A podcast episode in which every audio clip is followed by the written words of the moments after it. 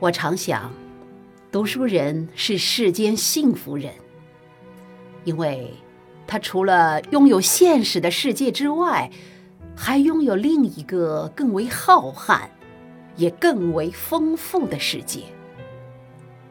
现实的世界是人人都有的，而后一个世界却为读书人所独有。因此，我想，那些失去或不能阅读的人，是多么的不幸。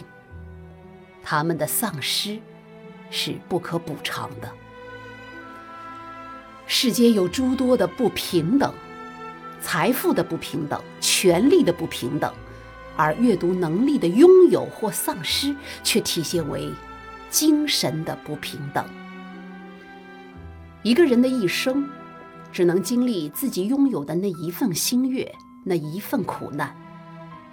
也许，再加上他亲自闻知的那一些关于自身以外的经历的经验。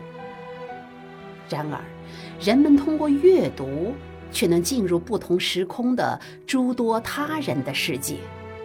这样，具有阅读能力的人，无形间获得了超越有限生命的无限可能性。阅读不仅使他多识了草木虫鱼之名，而且可以上溯远古，下及未来，饱览存在的与非存在的奇风异俗。